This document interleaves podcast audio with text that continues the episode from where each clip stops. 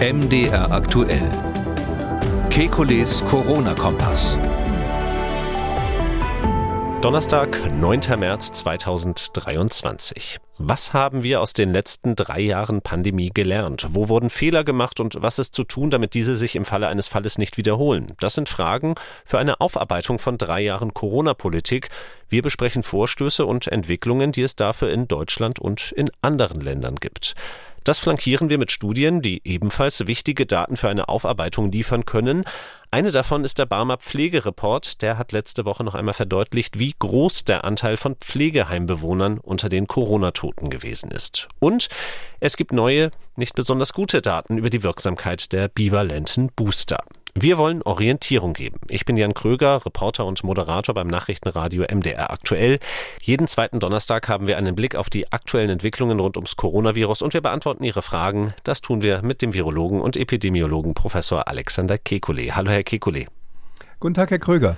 Herr Kekulé, wir hatten uns letztmals im Dezember ausführlich darüber unterhalten, ähm, über eine Aufarbeitung der Corona-Politik, der deutschen Corona-Politik. Damals haben Sie einen Untersuchungsausschuss gefordert. Nun gab es in der letzten Woche einen Vorstoß der FDP-Fraktion im Bundestag. Sie will eine sogenannte Enquete-Kommission einrichten. Ist das etwas, was in Ihrem Sinne ist, also in diese Richtung Untersuchungsausschuss geht, oder ist das zu wenig? Ähm, ja, das ist, würde ich sagen, eine politische Frage, was sozusagen besser ist und was opportun ist. Gerade wenn es die FDP vorschlägt, muss sie sich natürlich überlegen, für was sie Mehrheiten bekommt. Ähm, soweit ich das verstehe, ist es so, dass man grundsätzlich ein Viertel der Abgeordneten braucht, egal ob man Enquete oder ähm, Enquete-Kommission macht, also letztlich würde man sagen Untersuchungskommission oder einen Untersuchungsausschuss. Ähm, das wichtige Unterschied ist ja, dass ein Untersuchungsausschuss eigentlich ein Kontrollinstrument ist. Das ist ein parlamentarisches Kontrollinstrument, wenn man irgendwie ahnt, dass etwas nicht so gut gelaufen ist, zumindest ein Teil der Abgeordneten das ahnt. Äh, das ist richtig im Grundgesetz geregelt, wie man das zu machen hat. Da gibt es genaue Vorschriften. Der Untersuchungsausschuss arbeitet so ähnlich wie ein Gericht mit Zeugenvernehmung, Sachverständigen und so weiter. Ähm, und ähm, am Ende des Tages äh, werden solche Sachen eigentlich dann gemacht, wenn ähm, leider parlamentarisch der eine dem anderen eins auf die Mütze geben will. Die Enquete-Kommission ist etwas friedlicher, weil sie eigentlich den Zweck hat, schwierige Fragen vorzubereiten für den Gesetzgeber, wenn, wenn Sachen kompliziert sind. Also ich erinnere mich zum Beispiel, dass wir zum Thema Gentechnikgesetz ewig, also über mehrere Legislaturen hinweg eine Enquete-Kommission hatten, dann das Thema so in Internet und digitale Gesellschaft und alles, alles, wo halt die Politik dran rumknabbert und eigentlich weiß, man bräuchte eine Gesetzgebung und, und es ist sich unschlüssig. Sowas machen eher ähm, Enquete-Kommissionen, sodass es, wenn ich mal so sagen darf, ein milderes Mittel ist. Und wenn das, und der wichtige Unterschied ist natürlich auch, dass eine Enquete-Kommission in der Kommission selber ähm, Sachverständige sitzen können oder typischerweise mit dabei sind, wogegen der Untersuchungsausschuss als Sachverständige wie ein Gericht dann immer so anhört hat, quasi extern oder sich Gutachten machen lässt. Also ich sage jetzt mal, was auch immer zielführend ist, ist meiner Ansicht nach in Ordnung. Mm, der Nachteil ist, so Enquete-Kommissionen können eben lange dauern und ähm, oft kommt dann nichts Richtiges bei raus. Der Vorteil ist, ähm, dass man niemanden so direkt angreift damit, was ja von niemandem gewollt ist. Bis Herbst 2024, so die Vorstellung der FDP, sollen Ergebnisse dieser Kommission vorliegen. Ähm, vorgestellt wurde das Ganze vom gesundheitspolitischen Sprecher der Fraktion, Andrew Ullmann, und Bundestagsvizepräsident Wolfgang Kubicki. Es wurde relativ unkonkret gehalten Seiten von den beiden, ähm, in welche Richtung das gehen soll, wo also sie besonders äh, Nachholbedarf sehen. Man sei in der Corona-Pandemie oftmals auf Sicht gefahren und habe politisch und wissenschaftlich schwierige Entscheidungen getroffen, so Ullmann.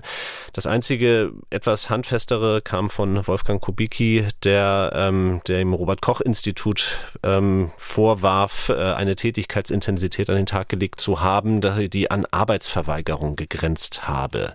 Wenn ich nun Sie frage und ähm, vielleicht die die Vorstellung für so eine Enquete-Kommission wir jetzt mal zusammenfassen können. Was wären denn die drängenden Fragen, die so eine Kommission angehen sollte? Hm. Vielleicht muss ich, äh, ähm, bevor ich das beantworte, kurz sagen, also der Herr Ullmann, äh, der selbst Professor ist und Mediziner ist, ich glaube in der Immunologie zu Hause, und große Teile der FDP waren ja ähm, bekannte Maßnahmenkritiker, jetzt keine Corona-Leugner oder sowas, aber haben, waren oft der Meinung, dass die Maßnahmen die Freiheitsrechte zu stark einschränken. Ähm, und es ist natürlich ähm, ja, schon so. Also wenn die jetzt diese, diese Fragen auf den Tisch werfen, dass man tendenziell prüfen will, ob es nicht zu weit gegangen ist. Ich glaube, so in diesem Zusammenhang war auch der Vorwurf gegen das Robert-Koch-Institut ähm, von Herrn Kubicki äh, formuliert, dass, dass man zum Beispiel mm, nicht gründlich genug geprüft hätte, ob äh, zum Beispiel Masken oder hm. Schulschließungen oder so nicht mehr Neben, Nebenwirkungen haben. Da muss man aufpassen, dass man nicht schon bei der Frage sozusagen die mögliche Antwort mitformuliert. Und ähm, deshalb würde ich schon, und, und ich nehme auch das Robert-Koch-Institut insoweit in Schutz, also zu wenig gearbeitet haben die definitiv nicht. Sie haben möglicherweise das Falsche gemacht, ja, aber was gefährlicher sein kann, kann als jemand, der gar nichts tut, aber zu wenig gearbeitet. Also alle Leute, die ich da kenne, äh, sind wirklich durch die Pandemie um den Schlaf gebracht worden. Ja, was, was wäre wichtig? Also mm, es ist ja so, also grundsätzlich meine ich, man braucht die Aufarbeitung und ich warne wirklich davor, das einfach jetzt so laufen zu lassen in Deutschland. Es war die schwerste Krise seit dem Zweiten Weltkrieg. Ich glaube, da sind sich ähm, alle einig. Und selbst wenn man der Meinung wäre, dass man nichts falsch gemacht hätte, wäre es wichtig, alles, was man richtig gemacht hat, mal aufzuschreiben fürs nächste Mal. Ähm, die Bewertungen, wie es gelaufen ist, sind ja schon auf der politischen Ebene extrem divergent. Also die Frage, ob wir die, was weiß ich, 160.000 Toten oder wie viel es vielleicht noch werden werden, ähm, ob wir die sozusagen, ob das in Ordnung ist, waren wir gut, waren wir nicht gut. Viele Politiker klopfen sich jetzt auf die Schultern. Ähm, Fachleute sagen, man, man habe eine Million Tote verhindert und ähnliches, werden so Zahlen in den Raum geworfen. Ähm, das ist dringend notwendig, dass man ähm, quasi guckt, wo stehen wir überhaupt. Und zwar jetzt nicht im Vergleich sozusagen der Einäugige unter den Blinden, dass man sich jetzt mit Ländern vergleicht, die schlechtere Ausgangsbedingungen hatten, sondern wo stehen wir dafür, dass wir eigentlich in Deutschland ja ein hervorragendes Gesundheitssystem gemeint haben äh, zu haben.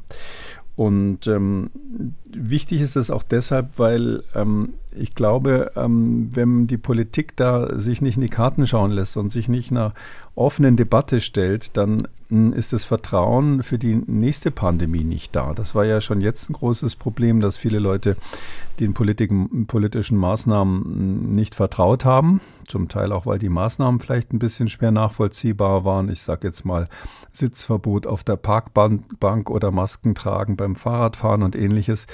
Ähm, aber ähm, es geht ja bis in viele Details, dass einfach, dass die, dass die Menschen einfach ein Vertrauen haben müssen, dass die Politik das Richtige macht. Übrigens ist das weltweit gesehen immer bei den erfolgreichen Ländern, wo, wo die Pandemie ganz gut in den Griff gebracht worden, ein, ein, ein wichtiger Aspekt gewesen, dass die Bevölkerungen jeweils ihren Politikern und natürlich dann auch mittelbar den Wissenschaftlern vertraut haben.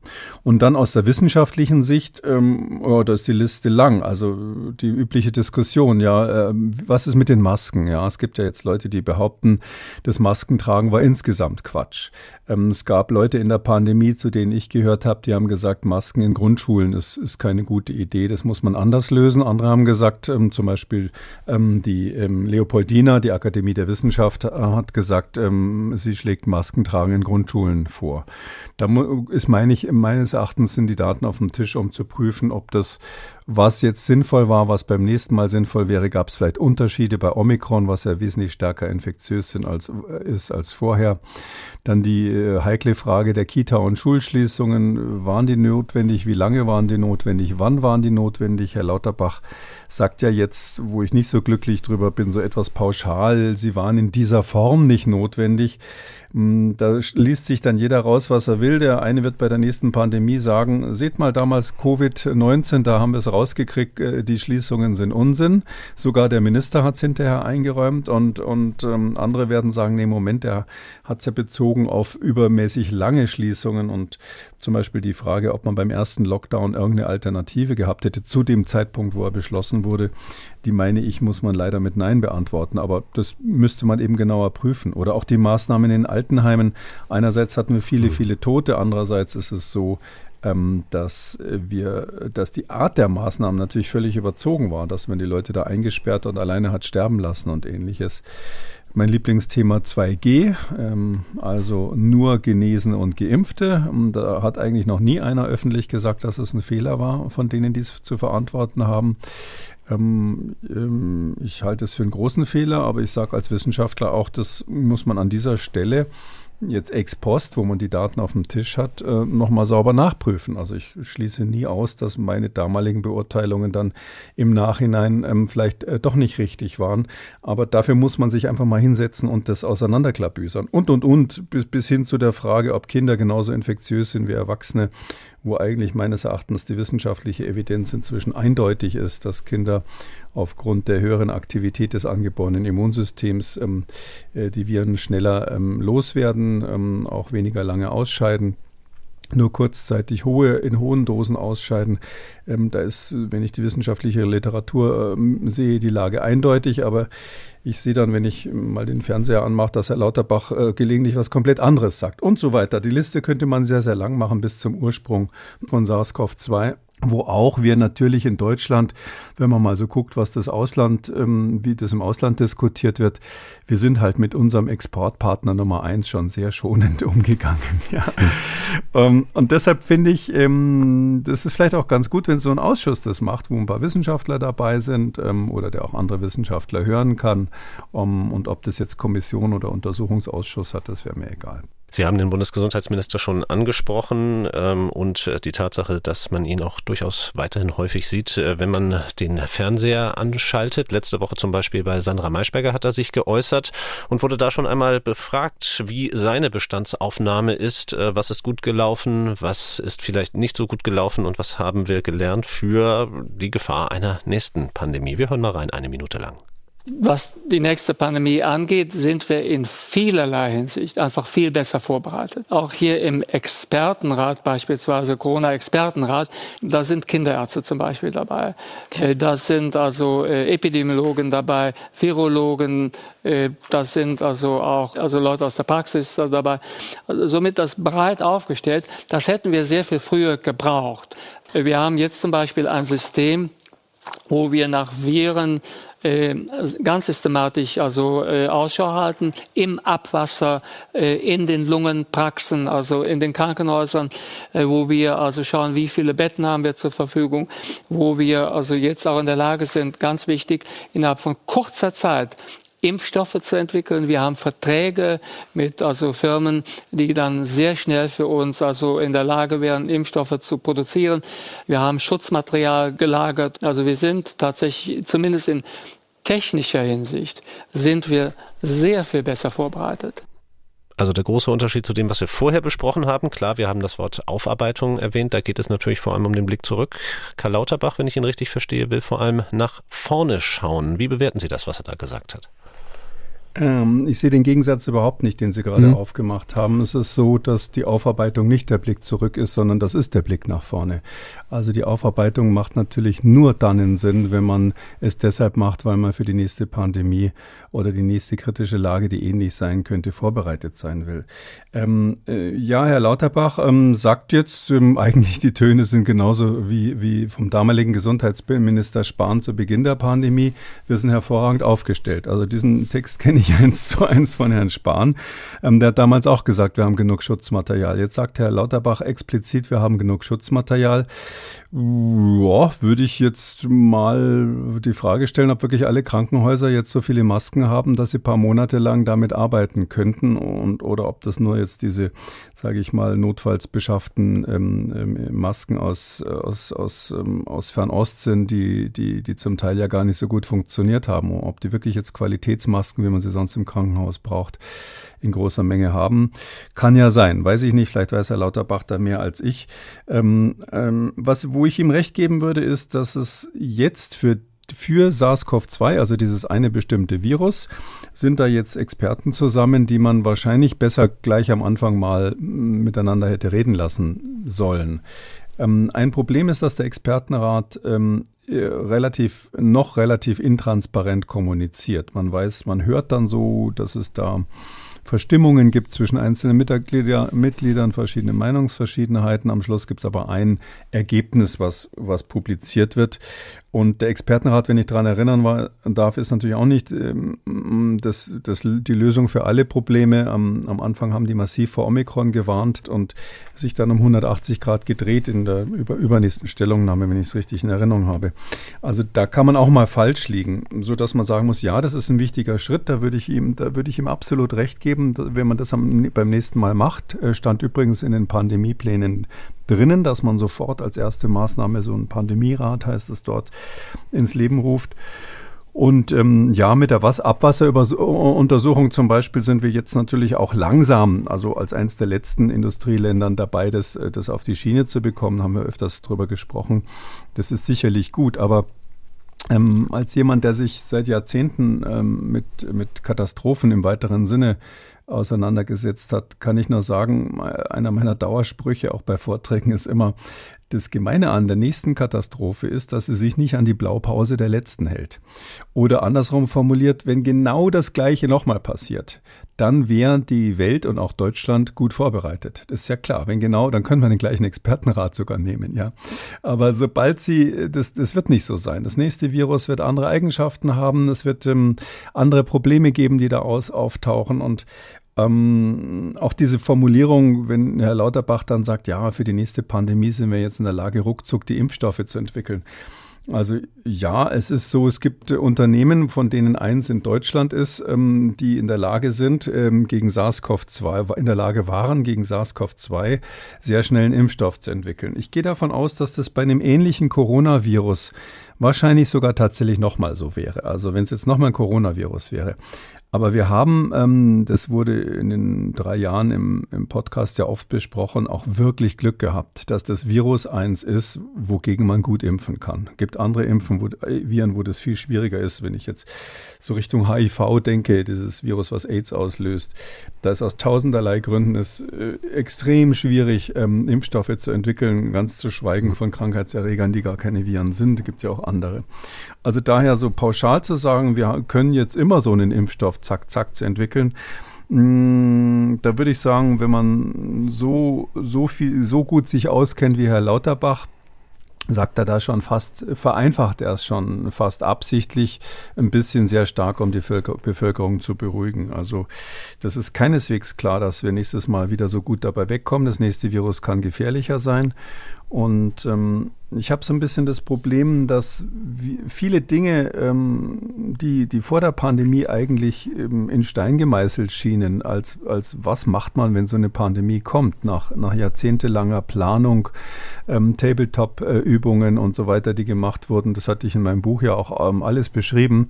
Wir sind fast jetzt weniger schlau als vorher, weil, weil es schwieriger wird, die Bevölkerung von so ganz einfachen Dingen unter Umständen zu überzeugen und da mitzunehmen, weil sich eben im Lauf der Pandemie da auch innerhalb der Bevölkerung Fronten gebildet mhm. haben und man so die erste Grundregel, die, die meines Erachtens heißt, dass man begründen muss, was man macht, dass man eine Begründungskultur braucht, die hat man teilweise nicht befolgt und, befolgt und da sind äh, Leute mm, einfach auch jetzt in einer Situation, wo die bei der nächsten Pandemie gar nichts mehr glauben werden, was die Regierung sagt und das macht es nicht einfacher.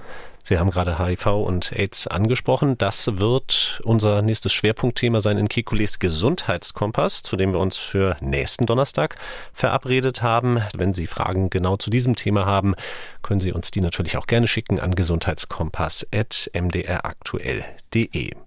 Nun haben Sie gerade schon von den Fronten gesprochen und äh, die sich auch innerhalb der Bevölkerung gebildet haben und die natürlich auch eine Rolle spielen werden in dieser Aufarbeitung, ob die nun politisch stattfindet oder auch medial. Da wage ich jetzt den Blick rüber nach Großbritannien, wo derzeit eine Debatte läuft über WhatsApp-Nachrichten, die der damalige Gesundheitsminister Matt Hancock geschrieben hat, veröffentlicht von einer Journalistin Journalistin, die ursprünglich seine Ghostwriterin für eine Biografie gewesen ist und ähm, in der zum ja Statements zu lesen sind sehr abfällige Äußerungen zum Beispiel über die Lehrergewerkschaft oder eben auch ein Zitat, ähm, wo äh, Matt Hancock zu einem Berater sagt, als eine neue Variante auftaucht, damit mit dieser neuen Variante können wir alle erschrecken, sprich, das wird dazu führen, äh, dass die Bevölkerung besser mitmacht. Ist, sind solche Statements eben das, was dann beim nächsten Mal dazu führen könnte, dass manche Leute sagen, ja, die drohen doch sowieso nur. Ja, das ist ein Aspekt, den Sie da nennen, kann sicher sein. Ähm, das ist ja tatsächlich so, dass jetzt die, was ist das, Daily Mail oder so? Ja, der Daily Telegraph. Daily Telegraph, Entschuldigung, die geben das ja jetzt so scheibchenweise raus mit diesen Unmengen. Die haben, glaube ich, über 100.000 WhatsApp-Messages mhm. ausgewertet. Unglaublich, was der, der hat ja Bücher oder er und seine Kommunikationspartner haben ja wirklich Bücher vollgeschrieben mit solchen WhatsApps. Ähm, ja, also ich, ich muss jetzt so sagen, also Politiker sind auch nur Menschen, ja. Und der Matt Hancock ist bei dem Menschels natürlich ganz extrem. Da meine ich, mit meine ich jetzt nicht, dass er sich von der Überwachungskamera hat filmen lassen, als er irgendwie eine Affäre mit ähm, seiner Mitarbeiterin hatte. Das ist natürlich echt dumm gelaufen. Aber, ähm, oder dass er da in den Dschungel gegangen ist, in den englischen Dschungel gegangen ist und solche Sachen. Das ist natürlich echt schräg alles. Aber deshalb würde ich jetzt die, die Art, wie das formuliert wird, die natürlich bei den britischen Tabloids jetzt ein Riesenthema ist, die würde ich nicht so in den Vordergrund stellen. Ähm, aber von der Sache her ist es natürlich so, wenn man sich das ein bisschen anschaut, was da so, was da so kommuniziert wurde, dann sieht man Folgendes. Es ging zu keinem Zeitpunkt um Follow the Science, was sie nach außen immer gesagt haben. Auch, auch mhm. Boris Johnson ist ja da massiv, der Premierminister ist ja massiv involviert in diese ganzen Nachrichten. Ähm, es ging nicht um Follow the Science, sondern es ging darum, dass die Politik einfach ihre politischen Gründe hatte und versucht hat, dafür Wissenschaftler quasi als Beleg zu verwenden. Und wenn man sich das mal verinnerlicht, äh, dann würde ich sagen, ähm, ohne dass man jetzt irgendwelche WhatsApp-Messages leaken muss, äh, ich schätze, die Deutschen haben inzwischen alle gelöscht, nachdem sie das mitbekommen haben, äh, ist es aber doch so, ähm, man wird dann auch bei uns natürlich sehen, nach welchen Kriterien ist eigentlich welche Entscheidung getroffen worden. Und das ist schon wichtig. Und ich finde es ganz toll, dass die Engländer, und jetzt abgesehen davon, dass die Presse das hier macht, ja politische Instrumente einge, ein, eingestellt haben, um das systematisch zu untersuchen. So eine Art Untersuchungsausschuss. Also genau dieses Instrument gibt es dort nicht, aber sowas ähnliches haben die, um das jetzt aufzuarbeiten. Ähm, diese politische Aufarbeitung ist auch deshalb eigentlich wichtig, weil man damit ja der Aufarbeitung durch die Boulevardpresse zuvorkommt. Also wenn die das systematisch machen und jetzt nicht gerade einer da die ganzen WhatsApps irgendwie an die Presse gibt, dann können wir auch in Deutschland verhindern, dass eben dann, dann die Presse an irgendwas rankommt und hinterher das so scheibchenweise kommt, sondern man kann es dann in einer im, im, im, geordneten Verfahren sozusagen rausnehmen aus diesem, aus diesem Lästerton, den die Presse manchmal hatte. Also mich hat in diesen sogenannten Lockdown Lockdown-Files. Das heißt ja die Lockdown-Files in England, das Thema. Ähm, da hat mich äh, zum Beispiel schon beeindruckt, das wusste ich vorher auch nicht. Wir hatten am Anfang dieses Podcasts 2020 äh, manchmal über Chris Whitty gesprochen. Chris mhm. Whitty ist ein, ich glaube, der ist sogar Sir Chris Whitty, der ist so ein ganz wichtiger Wissenschaftler in England und der hat eben ganz massiv auch den Premierminister beraten am Anfang. Und da stellt sich jetzt raus, dass der schon Mitte April 2020, also ähm, ungefähr zur gleichen Zeit, wo ich das in Deutschland gefordert hatte, hat er in England äh, intern gesagt, wir brauchen Tests ähm, um alle ähm, Einwohner von, von Altenheimen zu testen, weil das die Risikogruppe ist, wo wirklich die Probleme auftreten, wo so viele Menschen sterben. Die müssen wir selektiv alle testen. Und das war eben so, dass eben inzwischen klar ist, aufgrund dieser Kommunikationsdaten, die vorliegen, dass der damalige Gesundheitsminister in England eben dort, der Matt Hancock, gesagt hat, nö, machen wir nicht. Ja, aus verschiedenen politi eher politischen Gründen, obwohl das klipp und klar empfohlen wurde von dem, von dem Wissenschaftler. Und wenn man sich erinnert, ähm, für mich einer der schlimmsten Momente dieser Pandemie war, als dann am Anfang sich alle EU-Gesundheitsminister endlich in Brüssel getroffen haben zur ersten Beratung. Unter anderem war Jens Spahn da und dann kamen die zurück und ich ähm, hatte ja vorher einige Vorschläge auch da eingereicht und dann kamen die zurück und ich war natürlich gespannt, was davon umgesetzt wurde. Und dann hieß es, die einzige Maßnahme, die wir beschlossen haben, ist, dass wir in Kontakt bleiben wollen das ähm, war einfach zu wenig, um es mal vorsichtig zu sagen. Und da sind sie alle. Ob das jetzt Roberto Speranza aus Norditalien ist oder andere, sind sie alle beteiligt gewesen. Ähm, durch, diese, durch diese Untersuchung ist natürlich auch klar, dass zum Beispiel Matt Hancock in seinem Buch, was er geschrieben hat, um sich selber so ein bisschen sauber zu waschen, äh, die, die Pandemie-Tagebücher, Pandemic Diaries heißt das, dass er da einfach gelogen hat. Anders kann man es nicht sagen. Das ist damit aufgedeckt worden.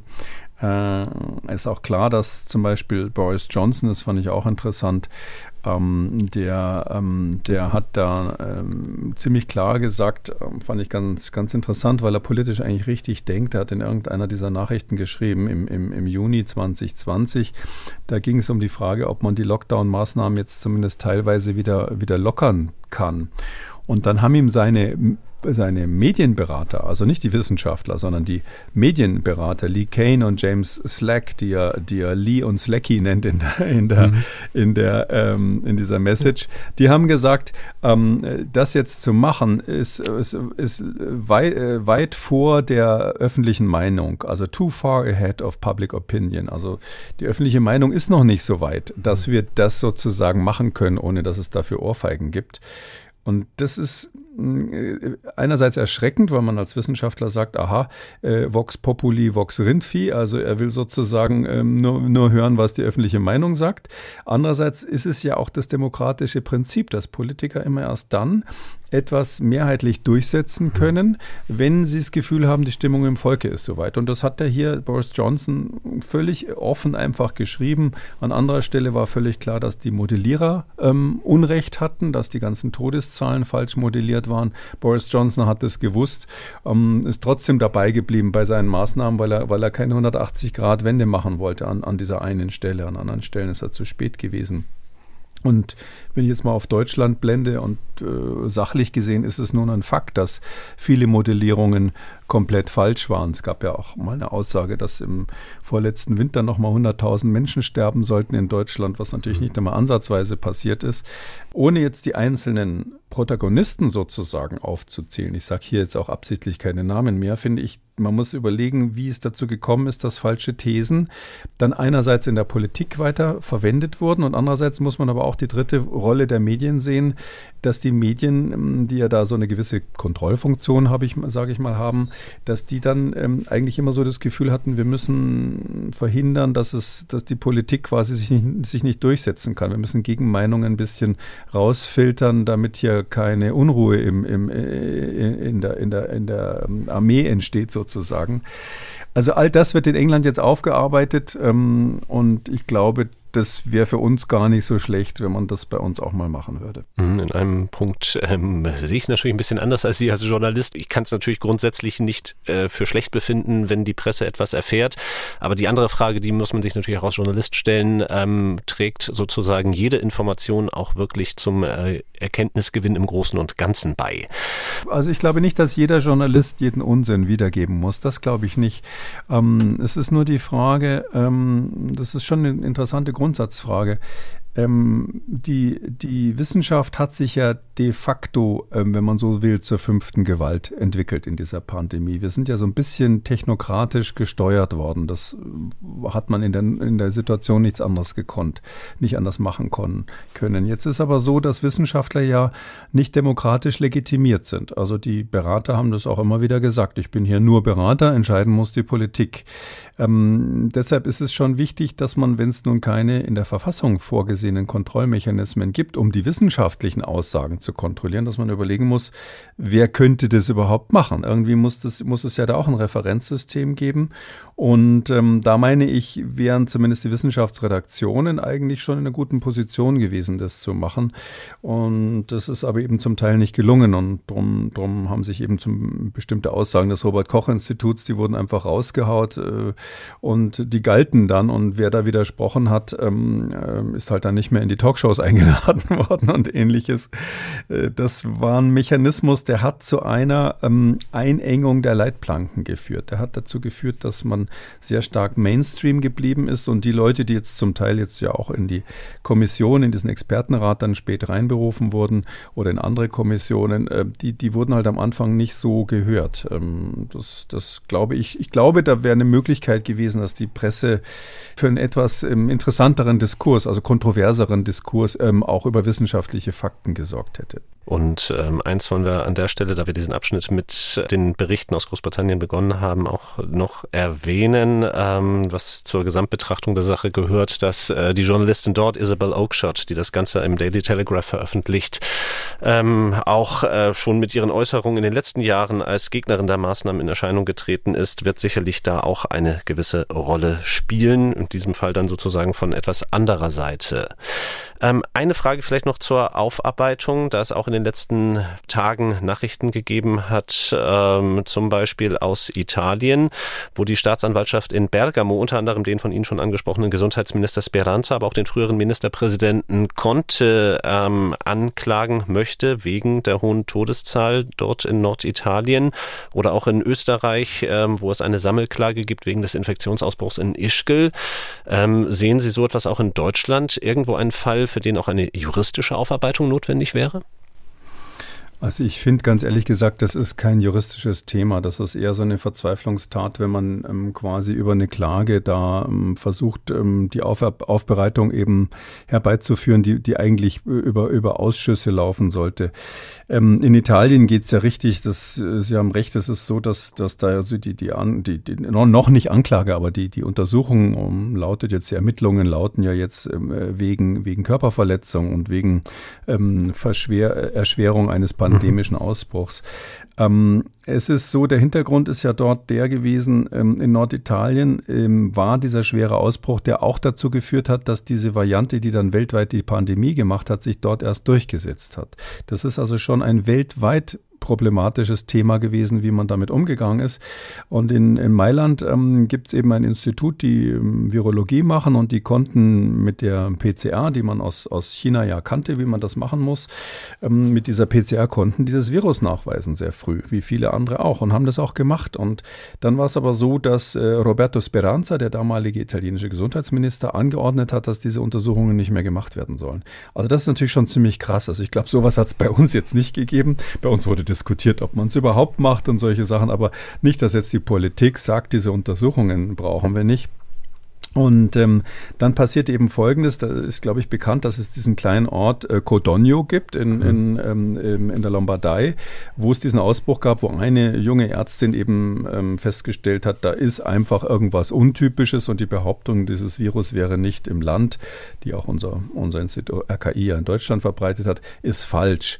Und hat sich dann quasi gegen alle durchgesetzt und hat sich persönlich Kontakt aufgenommen mit der Virologie in Mailand und hat bei einem Patienten, wo sie gesagt hat, das ist einfach ganz offensichtlich SARS-CoV-2, ähm, obwohl der gar keinen Kontakt zu China hatte, ähm, ist es so, dass die dann quasi als die große Heldin in Italien gilt, ähm, dafür, dass sie das aufgedacht, äh, aufgedeckt hat. Und in Codogno, ein ganz kleiner Ort, ist es eben dann so gewesen, dass man sofort dann so eine Art Mini-Lockdown gemacht hat, das Krankenhaus zugemacht hat, die Kontakte unterbrochen hat und so weiter. Das haben die aber Kraft eigener Wassersuppe äh, en entschieden. Und in den umliegenden Dörfern kam es eben dann viel zu spät erst zu den Gegenmaßnahmen aus politischen Gründen. Ähm, und ähm, jetzt ist die Staatsanwaltschaft in Codogno ähm, diejenige, die diese Ermittlungen macht, weil die sagen, wir haben hier alles richtig gemacht und hier außenrum wenn wir, die, wenn wir das richtig gemacht haben, warum konntet ihr das nicht? Ähm, ich glaube, da wird nichts bei rauskommen am Ende des Tages. Das ist so wahrscheinlich ähnlich wie in Deutschland, wenn Sie jetzt gegen den Parteivorsitzenden, ich meine, der, der Giuseppe Conte ist ja inzwischen Chef von Cinque Stelle, also von einer der großen Parteien da in Italien. Das, dem werden Sie dann nicht an den Karren fahren können und schon gleich gar nicht strafrechtlich, sondern ich hätte mir eher gewünscht, dass man das eben so äh, wissenschaftlich auf, auf, aufklärt und in Österreich, naja, da geht es ganz simpel ums Geld. Es ist mhm. ja ähm, klar, dass in Ischgl, ähm, das ist, äh, ist, ja so gewesen, dass man am Anfang das schon ziemlich unterm, unterm Deckel gehalten hat. Also ich glaube, wenn das irgendwie stimmt, was der Spiegel ja seinerzeit recherchiert hat, ähm, dass ähm, dort die, die Tourismusbehörden schon echt wussten, dass da was ausbricht, dass da ein Ausbruch ist und trotzdem weiter Party haben wollten, ähm, um Geld einzunehmen da sagen Leute, bevor es jetzt verjährt, jetzt versuche ich mich da mit dieser Sammelklage da anzuschließen. Vielleicht gibt es ein bisschen Geld, da sind ja einige krank geworden. Ich glaube, dass es mehr in diese Richtung geht. Aber vielleicht auch das ein gutes Beispiel. Diese, diese, diese Katastrophe, die da in Ischgl passiert ist, die meines Erachtens schon, wenn, wenn die Zahlen stimmen, ein massives politisches Versagen war ähm, ohne dass es vielleicht strafrechtliche Konsequenzen hat, die ist ja aufgeklärt worden vom Spiegel und von anderen Pressemedien. Ja, das also war nicht war nicht die Politik selber, die das gemacht hat, sondern da ist die ist die sind die schon ist, ist, sind die Medien reingegangen, haben das investigativ recherchiert und haben gesagt, schaut mir her, was da Schlimmes passiert ist. Und ähm, deshalb finde ich, ähm, einerseits sieht man daran, dass wenn die Medien ähm, sozusagen die Aufgabe ernst nehmen, dass sie dann wichtige Beiträge leisten können und andererseits sieht man halt, ähm, dass die Politik offensichtlich keine Selbstkorrekturmechanismen hat, um sowas außerhalb der, der Medien zu machen. Und ähm, so hilflos diese Versuche in Italien und in Österreich wahrscheinlich sind, äh, zeigen sie eben, dass wir da einen, äh, eigentlich einen Bedarf haben, wissenschaftliche Informationen, wissenschaftliche Behauptungen, zu, ähm, sage ich mal, zu objektivieren, weil sonst hinterher jeder sagt, das hört man ja praktisch in jedem zweiten Interview von gewissen Leuten auch in Deutschland, ja, damals haben wir das ja alle nicht gewusst. Damals haben die einen Wissenschaftler dies und die anderen das gesagt. Aber ganz so einfach ist es eben nicht, wenn man in der Lage ist, die wissenschaftlichen Fakten auch wiederum gegeneinander ab abzuwägen. Und zu einigen wissenschaftlichen Fakten kommen wir jetzt, bleiben aber noch beim Thema Aufarbeitung auch der Folgen der Corona-Politik und natürlich auch des Virus in Deutschland. Ähm, die Barmer Ersatzkasse, die hat in der letzten Woche, tut sie in regelmäßigen Abständen, einen Pflegereport vorgelegt. Und ein Schwerpunkt darin waren eben auch ja, Lehren und Folgen der Corona-Politik und von Corona-Infektionen in Pflegeheimen. Und die Aussage bleibt hängen, fast jeder zweite Corona-Tote in Deutschland im Laufe dieser Pandemie ist im Pflegeheim gestorben. Nun war bekannt, dass äh, es natürlich viele im Pflegeheim getroffen hat, aber ähm, diese Zahl, die bleibt ja doch erst einmal hängen. Wie reagieren Sie darauf? Ähm, ja, das war unter Fachleuten bekannt. Also das, da gab es keinen Zweifel, dass es äh, die, bei den Heimen das große Problem ist. Das haben wir auch in Norditalien ja gesehen. Wir hatten die Warnung. Die Frage, die man stellen muss, ist, warum wurden die Menschen in den Heimen nicht effektiver geschützt? Und ähm, da, das wäre eigentlich das, was mich interessieren würde. Und was vielleicht ganz interessant ist, diese dieser Schwerpunkt bei den Pflegeheimen, das war eigentlich bis, bis zum Auftauchen von Omikron. Also das war hauptsächlich in den ersten zwei Wellen und danach ist, ist das, hat sich das nach und nach verwischt. Ähm, daran kann man sehen, dass jetzt die Gegenmaßnahmen, insbesondere natürlich die Impfung, schon was gebracht haben. Ähm, und ähm, man muss halt ein bisschen fragen, warum hat man es nicht früher gemacht oder ging es vielleicht früher nicht? Es muss ja kein Vorwurf sein, vielleicht gab es objektive Kriterien, warum man früher die Pflegeheime nicht schützen konnte. In England wird eben klar diskutiert, ähm, das ist auch ein Teil dieser, dieser, ähm, dieser äh, Ermittlungen jetzt, ähm, dass man äh, dort wesentlich besser schützen hätte können, meinte mehr Tests machen können und die aber von der Politik nicht angeordnet wurden oder zu spät angeordnet wurden. Da wird jetzt ausgerechnet, wie viel zigtausend Tote dadurch verursacht wurden. Und in Deutschland ist es ja auch so gewesen, dass man zum Beispiel die Schnelltests ähm, am Anfang abgelehnt hat, dass man ähm, lange gebraucht hat, bis man sich für die Masken entschieden hat und solche Dinge. Und ähm, äh, das, da, da geht es, glaube ich, eher hin. An dieser Pflegeheim-Diskussion oder an diesem Barmer-Report ähm, fand ich ähm, vor allem spannend eigentlich, dass es so eine Korrelation gab zwischen, äh, weiß, weiß man nicht, woran das liegt, aber es gab eine Korrelation zwischen der Impfquote in dem jeweiligen Bundesland auf der einen Seite und dem Anteil der Menschen, die in Pflegeheimen ähm, krank geworden sind, also der Erkrankungsquote. Also zum, zum Beispiel wird keinen überraschen, ähm, Spitzenreiter war ähm, im, in der zweiten, äh, in, der, in der Dezemberwelle 2021 war Spitzenreiter Sachsen mit über 10 Prozent Infizierten in den Pflegeheimen. Also das ist schon ähm, heftig. Und es ist auch bekannt, dass dort die Impfquote besonders schlecht ist. Ähm, Nummer zwei war Thüringen mit 9,7 Prozent. Also Nummer drei war Bayern mit 6,2 Prozent. Ein gewisser Abstand noch dazwischen. Also, aber trotzdem ist es so, man sieht schon da, wo so ähm, lokal zumindest es so Regionen gibt, die also mit den Corona-Maßnahmen insgesamt nicht so glücklich waren und die auch sich haben nicht impfen lassen wollen. Ähm, da hat man den Eindruck, ist auch äh, die größte Zahl an Menschen in den Pflegeheimen ähm, erkrankt. Das waren jetzt nicht die Sterbequoten, die genauso korreliert mhm. sind, sondern die Erkrankungsquoten. Aber die Sterbequoten sind wiederum mit den Impfquoten in den Bundesländern korreliert worden. Und das ist schon interessant. Also der, ähm, dass sozusagen die Länder, die Bundesländer mit einer geringeren Akzeptanz der Corona-Maßnahmen zugleich höhere äh, Covid-Anteile in der Bevölkerung hatten und eben auch mehr ähm, schwere Fälle in den Pflegeheimen. Mhm. Und ähm, halten Sie denn, wie im Report nahegelegt, eben die Impfquote als Korrelation auch für den alleine ausschlaggebenden Grund dort? Ja, die Autoren des äh, Reports schreiben da so ein bisschen geschickt drumrum, hätte ich auch so gemacht.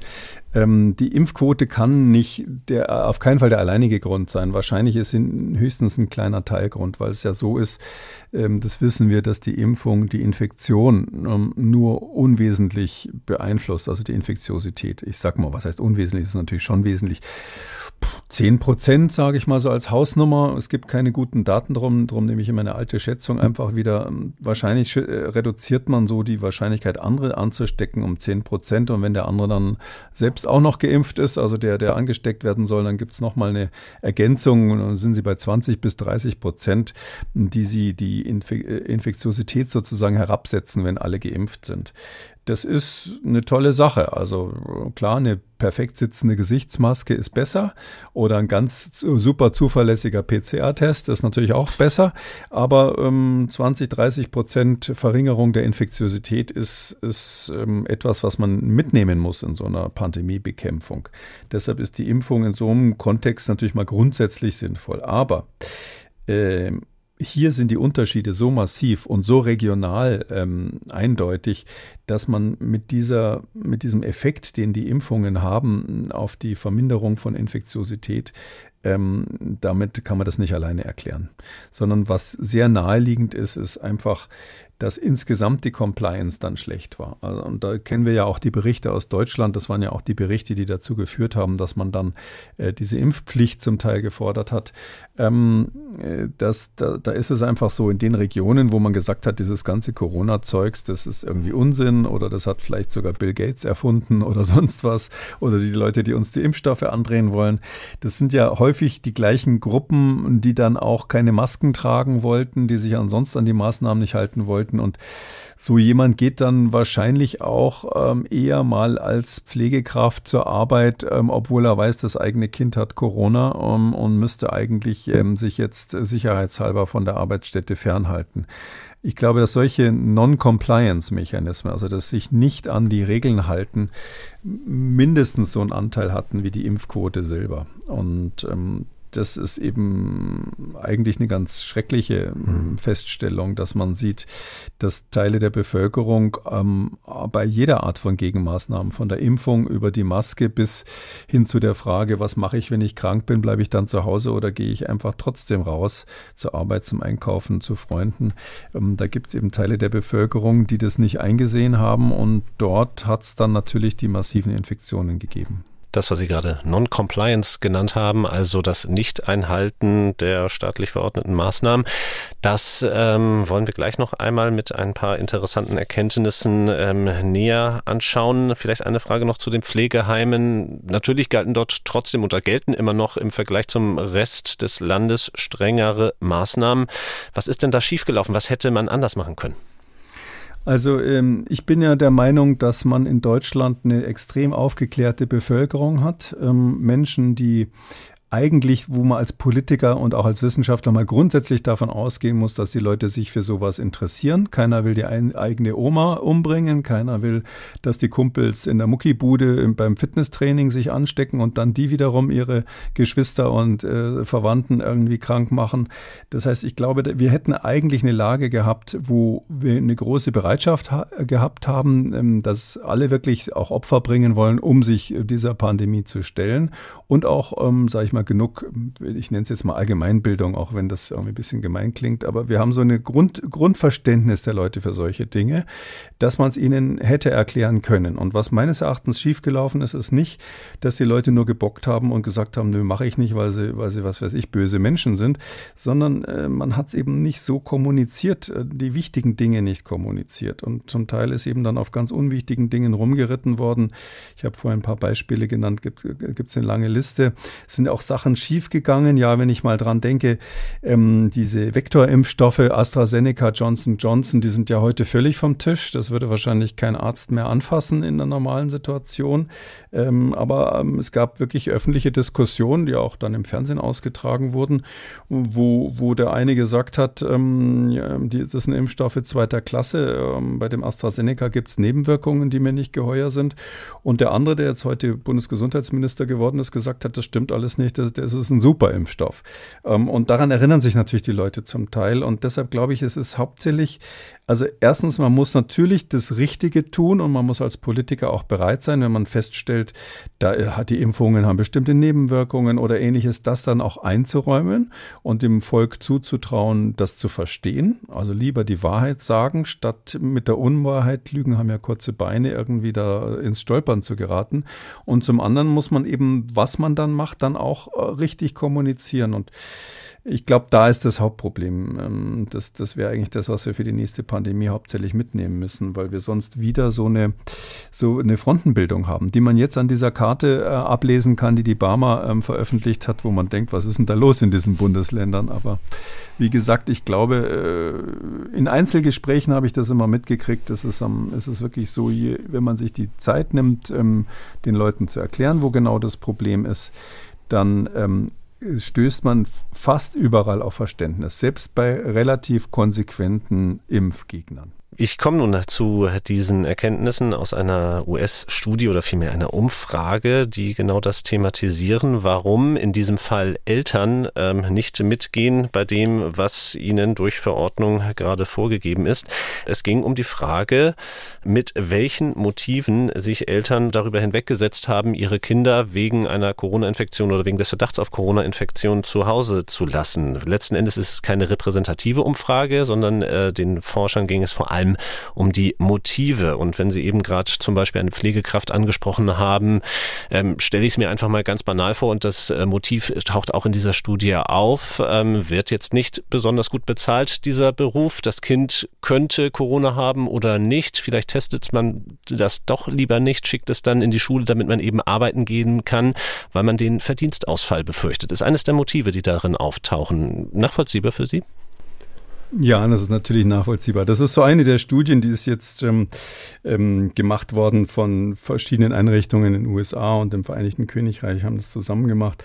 Ähm, ähm, das war, die haben versucht, repräsentativ quasi eine, eine, bestimmte Zahl von Erwachsenen, die mit Kindern zu bekommen. Insgesamt waren es 180 ähm, Eltern, die da ähm, quasi rausge, ausgesucht wurden, die jeweils mit ihren Kindern zusammen wählen. Und die haben dann ähm, im Dezember 2021 ist das schon gelaufen, haben dann quasi diese Fragen beantwortet, sozusagen.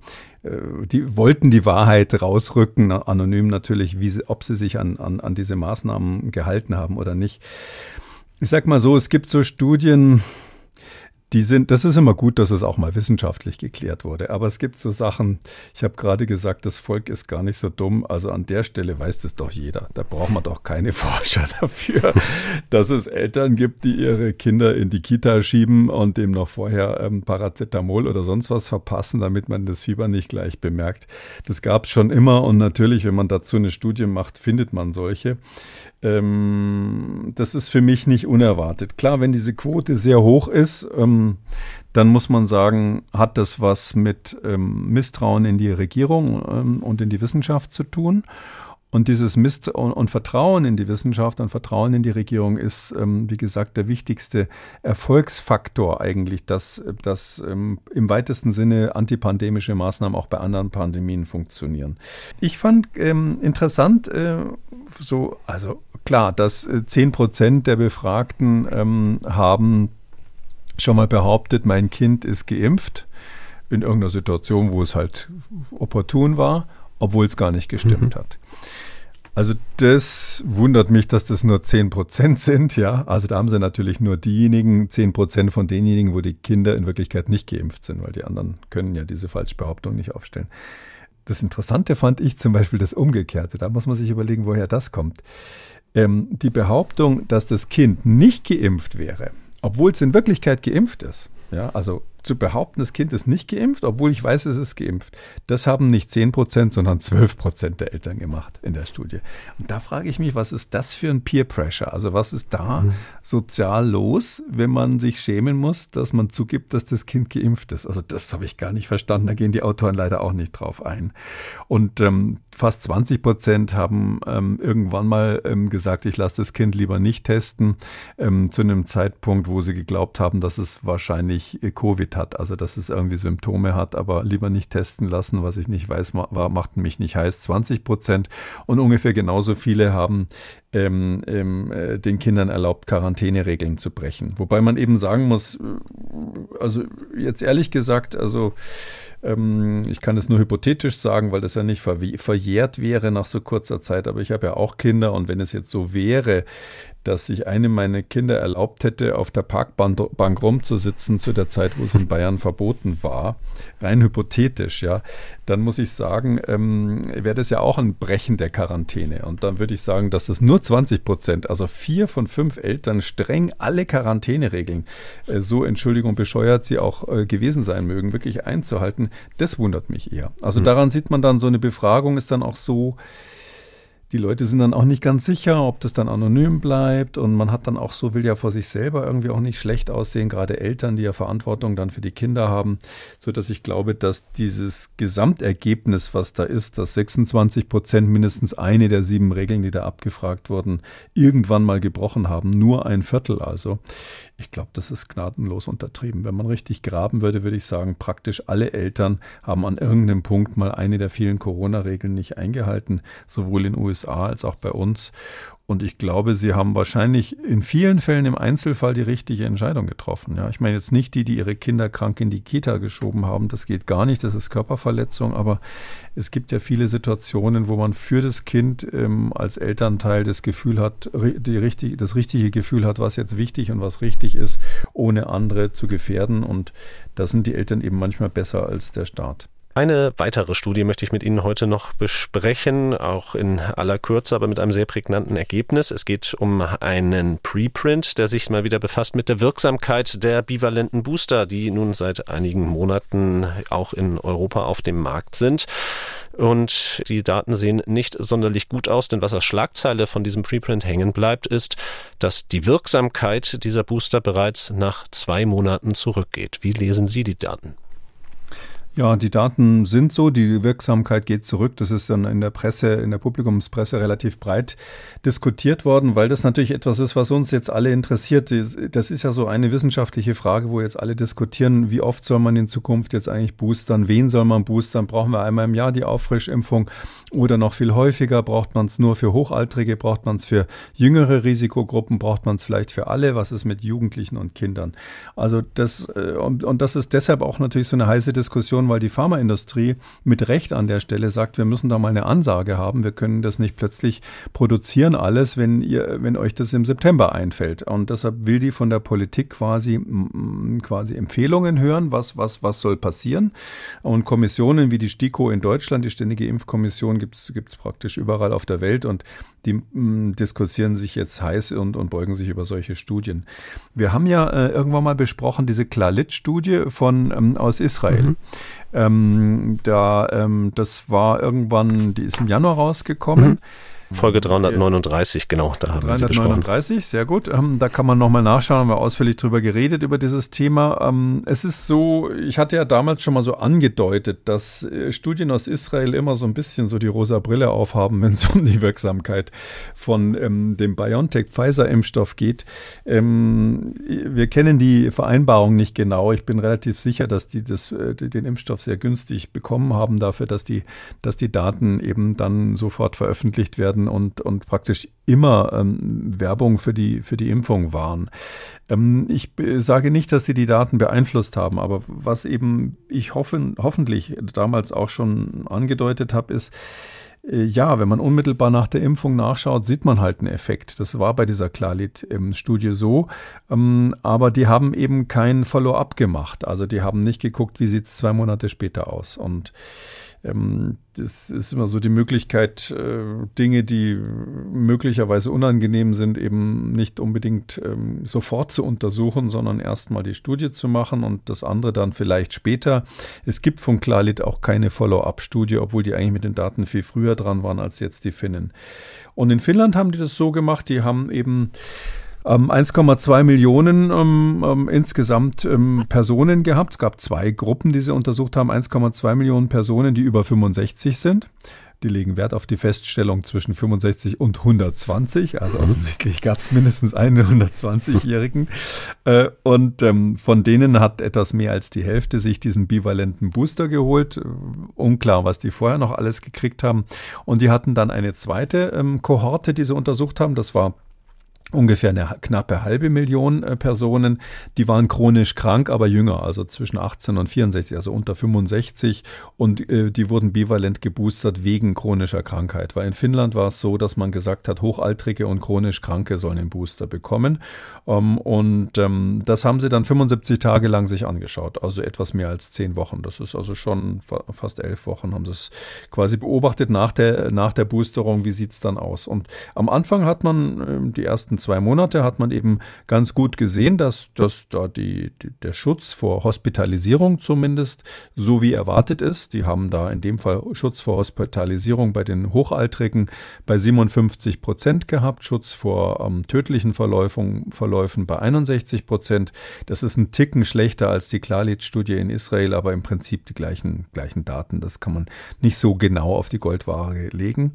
Aber dann passiert eben das, was schon erstaunlich ist, ja, wenn man das dann länger als zwei Monate sich angeschaut hat, also im, im, im dritten Monat, wenn Sie so wollen, von 60 bis 90 Tagen, da war es dann so, ähm, dass die, die, die, der Schutz vor Hospitalisierung ähm, auf 26 Prozent abgestürzt ist. Also von 57 auf, 6, auf 26 weniger als die Hälfte.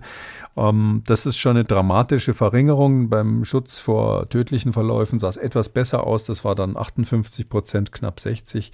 Ähm, das heißt, da kann man sagen, gut, das, damit kann man noch leben, aber dass die Hospi der Effekt äh, Schutz vor schweren Verläufen, was ja quasi immer gleichgesetzt mit der Hospitalisierung, dass der nach zwei Monaten schon so deutlich abnimmt, das ist hier zum ersten Mal so gezeigt worden. Und es ist auch so, diese zweite Gruppe, diese zweite Kohorte, die Sie sich angeschaut haben, die knapp eine halbe Million chronisch Erkrankten, die aber unter 65 waren, da haben sie, und das ist natürlich auch schlecht äh, für den Impfstoff, da haben sie überhaupt keine Schutzwirkung nachweisen können. Also da war es so, dass der Hospitalisierungsschutz theoretisch in, in den ersten 30 Tagen nur irgendwie bei 18 Prozent lag. Das ist aber dann schon in dem Bereich, wo man es eigentlich gar nicht mehr als signifikant bezeichnen darf. Und wenn man länger gewartet hat, gab es eine negative Schutzwirkung, also minus 57 Prozent. Solche lustigen Sachen kommen in Beobachtungsstudien vor, weil es eben Effekte gibt, die man nicht so gut mhm. kontrollieren kann. Ähm, zum Beispiel, dass vielleicht Leute, die geboostert sind, glauben, ähm, mir kann nichts passieren und eher risikoreich sich verhalten und dann haben die dann häufig, statistisch gesehen, häufiger schwere Verläufe und landen dann häufiger im Krankenhaus, wie man es hier beobachtet. Also da gibt aber auch andere Erklärungen dafür. Aber insgesamt ist es so, ähm, man sieht deutlich, äh, das ist ein kurzzeitiger Effekt. Es widerspricht jetzt ähm, bisher keiner anderen Studie, außer einer gerade rausgekommenen das war in der fünften Woche diesen Jahres, ähm, hat ähm, Public Health England, die machen immer so einen Impf Impfreport, so wie es Paul, äh, wie es mhm. ähm, Robert Koch Institut auch, geben die immer so bekannt, wie viele Leute sind geimpft und da ähm, nehmen sie ihre eigenen Daten und schauen so ein bisschen auch auf den Schutz vor Hospitalisierung. Und ähm, dieser, dieser Public Health England ähm, Report, der ist eigentlich von den Ergebnissen ganz ähnlich, außer dass die nach 70 Tagen, also 10 Wochen, ähm, bei ihrer Gruppe, die sie beobachtet haben, es waren jetzt auch nicht so viele, insgesamt haben sie, glaube ich, 200 Leute oder sowas in der Größenordnung gehabt, 250, äh, die sie da genauer beobachtet haben. Da haben die nach ähm, 70 Tagen kein Nachlassen der, des Schutzes gesehen vor Hospitalisierung.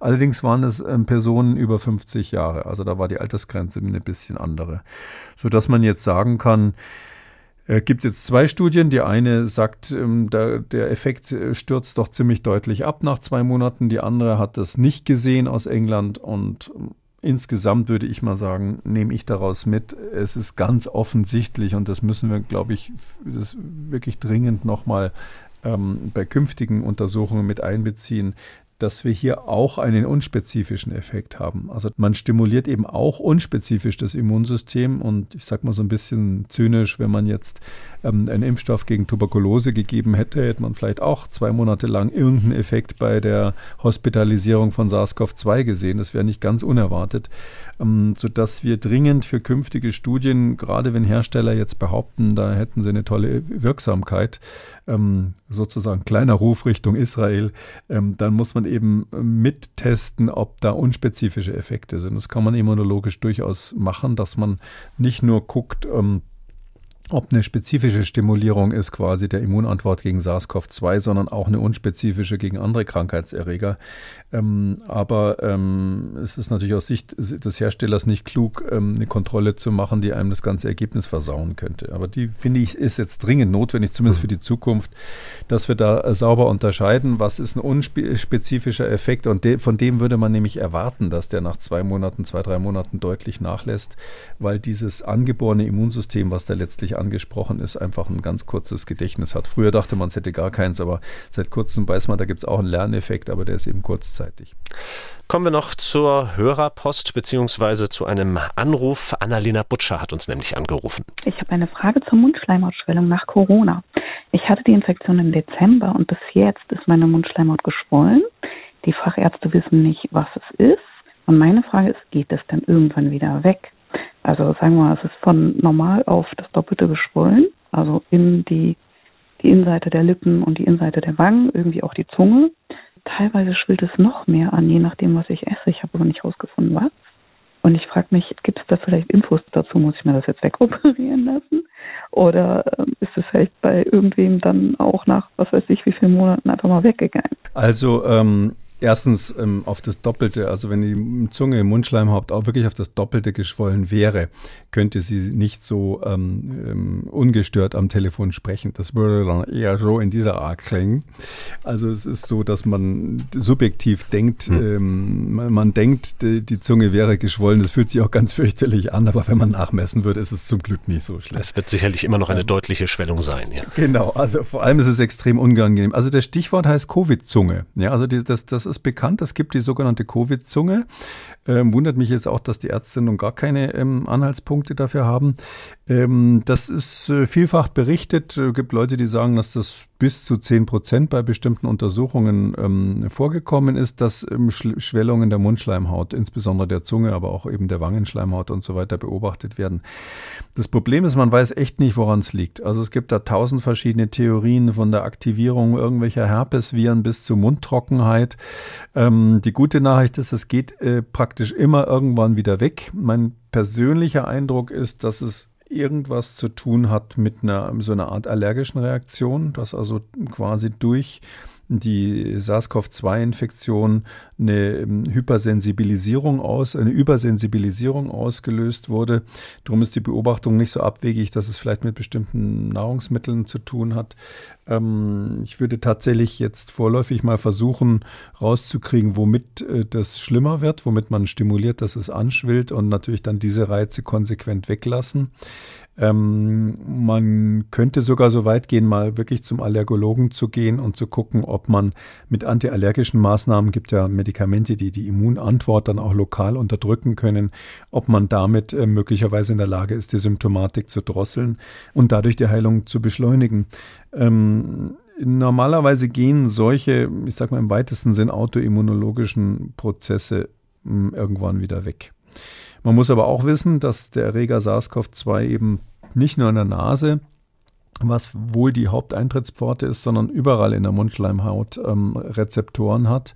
Das heißt, ähm, eine der vielen Theorien ist, dass tatsächlich das Virus selber irgendwo in der Zunge eben sich dann vermehrt hat und dadurch das Immunsystem vielleicht ein bisschen überreagiert. Aber wie gesagt, ich bin sehr zuversichtlich, dass es weggeht und ähm, man kann vielleicht symptomatisch was machen mit Medikamenten, die die Immunantwort ein bisschen unterdrücken.